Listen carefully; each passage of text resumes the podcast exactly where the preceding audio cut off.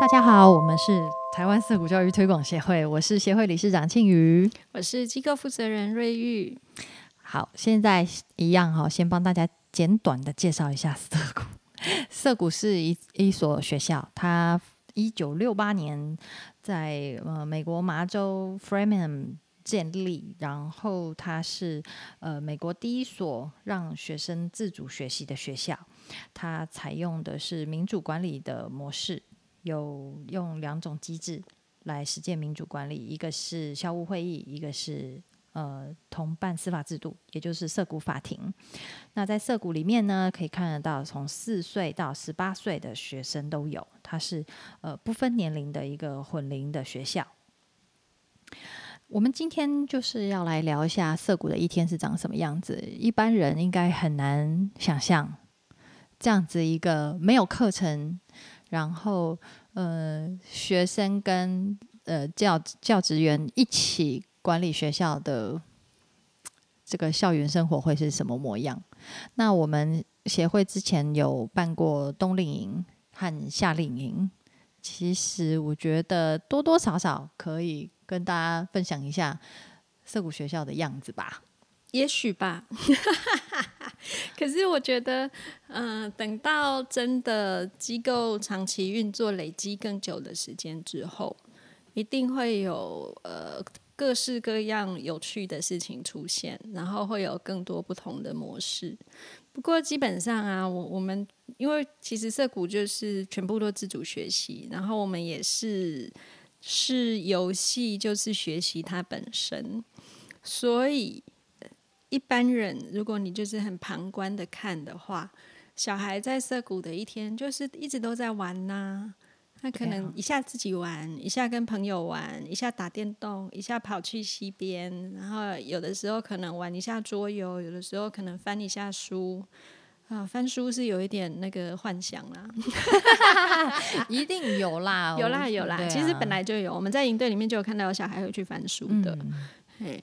然后有的时候他们也会带自己想做的事情来做，然后呃某一个时间点他们会有社团活动，像有的小孩就会揪人一起来做点心，有的小孩会揪人一起出去玩，有的小孩会想要在固定的时间发起某一个活动，譬如说他设计了一个游戏，呃假设说是打靶好了。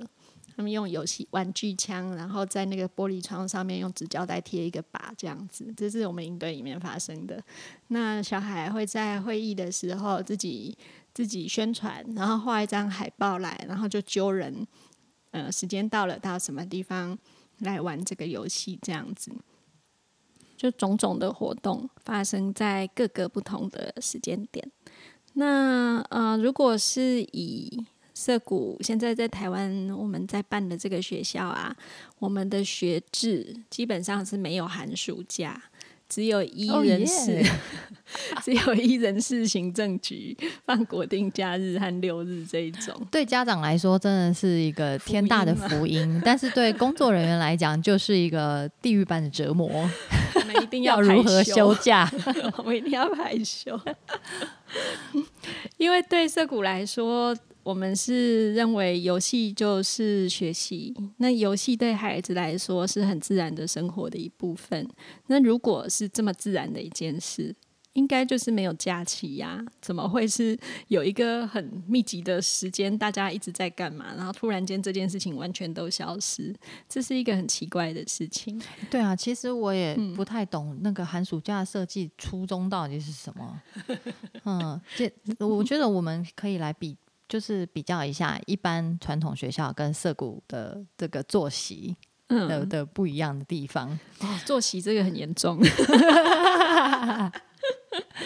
像我们一一般传统的学校现在是怎么样？早上七点半到校。其实我有点搞不清楚，哎，七点还是七点半？好像有分早自习跟没有早自习之类的。嗯，目前我听到大部分都是七点半啊，七点半，哦，嘿，七点半。然后年纪越小，年纪越越小的孩子会比较有一点迟到的弹性吧？这样吗？新生嘛，尤其是一年级新生，为了要适应这个作息，新生也只有头几个礼拜啊。对，但是刚开始学校会比较能够容忍迟到这新生迟到这件事啊。对啊，但是我我是有听说那个国中生哦，新生他嗯迟到三次就要被记警告啊。有有有，国中都老鸟了啊，很恐怖哎。小一才有那种不适应作息的事情，因为幼稚园是比较晚。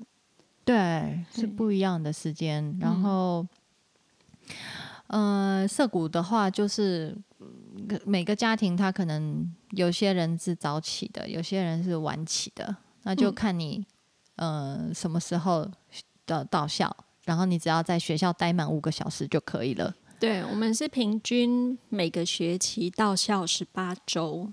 然后是用签退签到的，然后平均每日到校五小时，这样就算出席时间是够的。对，光是这一点就跟一般学校真的天差地远。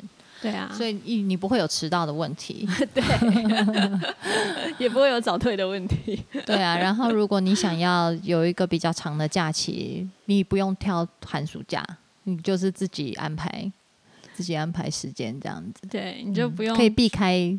度假人潮，对，还有机票 很贵之类这种事，简直太好了，多符合人性的设计啊！还有也不用想说，爸妈不用想说，完蛋了，暑假要来了，鬼门开，我要把小孩丢去哪一个营队？不用，嗯，不用，对，对，我们的学期是算半年，半年为一学期，但是这半年里面，你只要平，你只要到校十八周就可以这样子。嗯，那虽然是说，嗯，是用签套签退资，但是我们学校还是有固定的开门跟关门时间啦，也不可能二十四小时开放。但是开门跟关门时间当然是蛮长的，大概就是应该都是会八点开六点关这一类的。那但是我们也曾经有定过营队，譬如说我们预计八点开，然后结果工作人员到八点一直等等等等到九点才有小孩。对。爸妈也不想这么早就上想，想要睡晚一点之类的。嗯，所以后来我们也是调查过，说那不然大家觉得几点来最早？然后哦，就调整成好八点半开门就可以这样子。也是谢谢大家。对，那那来了以后呢，就是签到嘛，签到完大家就开始分散开来做各自的事情了。嗯，通常来的时候会先各自冷静一下。是自己各自先打个电动之类的啊，打电动这件事啊，我们之后来特别讲一集，父母害怕的事情有哪些？吃零食啊，打电动啊，谈恋爱啊，各种各种，父母要害怕的事情可多着呢。对对，那一集长度应该会特别长。对，涩谷就是一个可以消除大家恐惧的地方，借由直面面对恐惧。对，没错。直接让你恐惧的事情都发生，然后呢，告诉你其实真的不会怎么样，不可以会怎么样？那个在涩谷里面呢，啊，在一般学校里面，呃，会有一个午午休用餐时间嘛？哦呀。现几点我其实也不记得，大不过大概都是十二点吧，应该是十二点。嗯，嘿，然后下午的第一堂课就是完蛋了，完全不知道，我也不知道啦，我猜可能就是一点一点之类的吧之类的啦。嘿，就是说你午餐半小时，然后在半小时午午休息午休一下，嘿，好像要打扫不是吗？扫除时间哈，我不知道哎，我脱离学校太久了，我老天啊！他们现在应该还是有扫除时间吧？应该有吧？可是，在放学前还是午餐后啊？放学前吧，放学前。但是午餐后不是也是要整理一下，什么把餐桶搬回去放这一类的？哦，那个是值日生的事情吧？学生自己也要洗个碗吧？没有哎，我们 以前就是带回家咯，没有在学校。家现在不是都是统餐，然后有一些铁盘子，你要集中哦，营养午餐哈，是吧？营养午餐哎，还是每个学校不一样。没有，完蛋了，我们都脱离没办法，因为小孩也没有要让他进一般学校，所以 无从得知。我可能要去做一下调查。天哪，这两个无知的人，我们已经远远离主流了，对对，变成那个社会边缘人了，所以没有办法跟大家。好，没关系，我们来谈我们的。对，那至于在涩谷呢，完全没有这些东西。如果你有参加，假设我们有午餐的社团的话，那社团当然是有约好社团时间嘛，那你就时间到一起来煮饭吃饭这样子。不过这个时间都是大家自己约定的，而不是学校有一个表定时间。对，嘿。然后如果你不想跟大家一起吃，其实很多小孩不想跟大家一起吃，想要自己带便当，因为他就可以不用在某一个特定的时间中断他 在进行的事情。是。对，所以很多小孩会自己有的时候带便当，然后有的时候带个饭团，带三明治，或者是跟爸妈讲好给我多少预算，我每天自己去便利商店或者早餐店买东西来吃。那你就自己开心，什么时候吃就什么时候吃。我们还遇过小孩就是在便利商店本来说要买午餐呢，结果出来以后发现手上只拿着两条口香糖，说这个是什么？我的我今天是口香糖午餐。OK，fine。对，这应该放上那个爸妈恐惧的那一集讲吧。到底是我在吃饭吗？钱又没开，细细话尽量加。嗯，那当然，爸妈都希望。我知道，我遇过那个小孩一来，早上一来哦，先把午餐便当拿出来吃。我问他说：“哎，你现在是在吃早餐还是吃午餐？这个是便当呢？”他说。这个是午餐便当，可是我现在想吃，他就开始吃，一直吃到放学，那一盒便当一直在那里。我我真的很怀疑，他们来过涩谷以后是要怎么回到原本的学校？会觉得有一种精神分裂的感觉吧？真是糟糕，完全是不行。还是不要让他们知道涩谷会有学校好了。可是我觉得，因为我们先前的经验是应对啦，那孩子在刚开始有这个机会去全权的掌控自己的生活的时候，当然会有各式各样的。呃，随顺心意的 对情况出现，可是久了之后，他一定会找到他自己的生活规律，所以我我是没有太担心这个事情。对，因为在涩谷，我们其实相信每个人他他会有自己的规律，他会有自己的一套，嗯嗯，呃，在涩谷的那个行话里面是叫魔构呀，魔构。对，在我们那个 Daniel。Greenberg 先生，好久没有听到这一句话。魔构写的那个自主学习这本书里面呢，他就会有介绍魔构这件事情。模式的模，构造的构，魔构。每个人自己接收讯息、解读讯息，然后呃内外在的行为跟活动，对的一套独有的系统。嗯，可是这个魔构虽然是每个人都不同，但是它不会跟别人落差太大。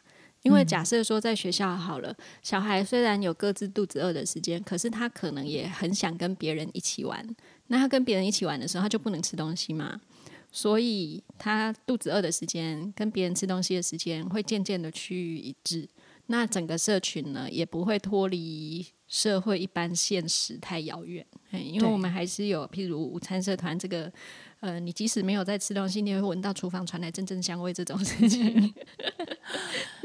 对，基本上他们过的还是团体生活。对，那虽然他们偶尔会有一些出人意表的选择，可是大致上他们是大致上他们都会可以达到一个很好的平衡，然后身心健康。对对，反而不太需要大人给他们太多建议，因为其实大多时候大人自己的那个身体都不怎么样了。是要给出什么很好的建议，而且，嗯，每个人情况不同啊，你你你要如何用自己的方式去套在别人身上？我觉得很长，很多时候也是不可行的。对，嗯那其实每个家庭的。嗯，基本模式不会落差太大。譬如说，早上起来会吃早餐，然后在学校里不管怎么乱七八糟，回到家里还是要吃饭睡觉。嗯，所以那个整个的规律跟生活作息，还有身体的运作，不会跟一般人落差太大。所以这个不用太害怕。嘿，不会因为涩谷是一个非常极端的学校，导致脱离了人类本来。有的那个规生理规律，对我们那涩谷的那个学期里面啊，特殊的活动或是特殊的日期，啊，譬如说一般学校有什么运动会啊、成果发表会啊这一类的，那这一类的所有的学生都要参加的事情呢，就必须要由所有的学生开校务会议一起来决定。嗯。嗯，所以一开始的时候可能没有什么看起来很厉害、很丰富的形式力，但是渐渐的，我相信学校会。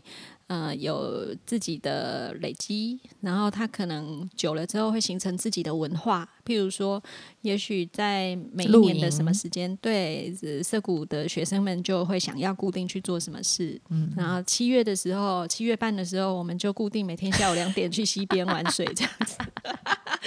你也一定要挑动大家的那个敏感神经。哦，你们这样我就惊，你说父母害怕的事情很多，我们害怕负责的事情也很多。但是，但是小孩其实好像都不太在意，哎，对，嗯，这我们在家没惊，对，这是父母恐惧的，小孩没有在恐惧，可是总有一天你会恐惧吧？也不会，会会有各自的那个专属的恐惧，对，对，也没什么不行啦。但是在涩谷的话，因为他们有很大的自由，他们可以嗯依照自己的兴趣安排他们的活动。或者是呃集集社这样叫什么结社啊？嗯，就是发起社团什么的，集会结社的集会结社。嗯，所以说其实他们没没有什么要担心跟害怕的啦，就是想做什么就是就就去做。嗯，嘿，在涩谷的一个一天大致上是这样子。嗯。那有的小孩会一整天都做一样的事，有的小孩会每一天都做不同的事，有的小孩会一天里面就做很多很多不一样的事，所以真的是每个孩子都不同啊。嗯，有的时候自独自一个人，有的时候去找他想要一起的对象。嗯嗯，好哦，涩谷的一天大概就这样子吧。还有什么？应该没有了奇怪的事情想要跟大家讲。涩谷的一天啊，也可以谈谈职员涩谷职员的一天。就是早上来开门之后呢，然后就小孩就陆续来了，小孩陆续来就有各式各样的事情冒出来。然后所以除了 routine 的事情之外，啊，涩谷职员 routine 的事情就包含照顾场地、照顾呃行政工作，然后照顾公关关系，然后回应外界讯息，然后。嗯，处理一些跟跟就是小孩处理不来的事，然后再来在这之中要不停的回应小孩的需求，或者是不停的打发小孩的需求。嗯，然后再来等小孩陆续的离开的时候，也是要呃各各个事情都要去 take care 一下，这样。社谷职员那一天是很忙的。对啊，因为在社谷没有很明确的，比方说总务处。教务处、学呃，对，教务处就学务处哈，训导处没有这些分工，辅导处，对，所以说，对一一人要身兼数职，对，基本上就是什么事情都要做啦。那如果另外一个我们其他的伙伴，呃，手边在处理小孩的时候，可能他原来在做的事情，你要接下去做等等的，对，是充满了种种的变化与挑战，每一天都是这样，很随机的，无法预测的，因为小孩就是这样。生活不过不就是应该这样吗？对啊，真是有道理啊！在涩谷就是模拟，也不是模拟，就是就是在生活啦。所以他跟呃对小孩来说，他可能刚刚开始就很像去拜访别人家哦，对，而不是像一般学校那样我去上学，嗯，所以会有做特定的事情，会遇到特定特定的人，怎么样？嗯。所以他们来到涩谷，就是很像刚开始很像去拜访别人家嘛。但久了久了以后，跟大家都熟悉以后，他就会越来越当，也不是当自己家，但是他会把这个地方视为跟社群成员共有的一个基地。嗯，另外一个家，他会有一个归属感跟认同感。嗯嗯嗯，嘿，这个跟我我们之前在一般学校的那种。感受是很不一样的，至少我个人啦，我从来对学校没有什么 认同感跟归属感。好的我只要一放学，我就。赶快冲离开学校，然后毕业以后呢，也完全没有想要就是跟母校保持关系。可是我也知道很多人是很爱笑的啦，以我是某某人为荣这样子。那我们家中人呐，我们腹中人呐等等的。对，但是我每次我遇到这样子的事情，我都会觉得很尴尬，因为我我没有长出那种情感。嗯，这可能是你个人的问题。对，极有可能。真的很讨厌上学。其实虽然成绩还不错，可是对学校没有那个没有长出认同的情感，真是遗憾啊！对，这位家长就嗯，只好来做一个就想象中自己会非常喜欢的学校。好的，对，把自己的需求投射在孩子的身上，没有啦，他要不要来也是他自己决定啊。是是是，对。可是我相信每个小孩如果发现有这样子的一个地方，可以尊重他自己的兴趣，尊重他自己的生活生理节奏。让他安排自己的作息，我觉得没有人会拒绝这样子的学校。也是，嗯，而且他因为我们的民主机制的关系，他会知道说这个团体，嗯，他在里面是有影响力，然后他是有办法促进这个团体成为他想要的样子，或者是至少跟他的伙伴们一起去营造一个他们想要的空间。那他一定会对这个地方有认同感跟归属感的，是那个那个认同感会非常强，我相信。好，我们下一天呃下一下一篇要聊的是预计成果哦，这个也是非常多家长每每都会问我们的问题。在理念分享会的时候，对，很在意。如果我把小孩放在这个地方放那么多年，他出来会是什么样子？他应该是一定考不上高中跟大学吧？会不会连字都认不得？对，很有可能是文盲。我跟你说，真的有人这样跟我讲，完全可以想象。既既是文盲，可能也不会算数。他去商店没有办法买东西，就是会变成一个没有用的啃老族，而且应该会很没有规矩，好恐怖哦！还是下一集，我们下一集再公布到底 这应该是父母恐惧的那一集吧？父母说恐惧的就是把小孩送来涩谷。好嘞，好，谢谢大家，下次见啦，拜拜，拜拜。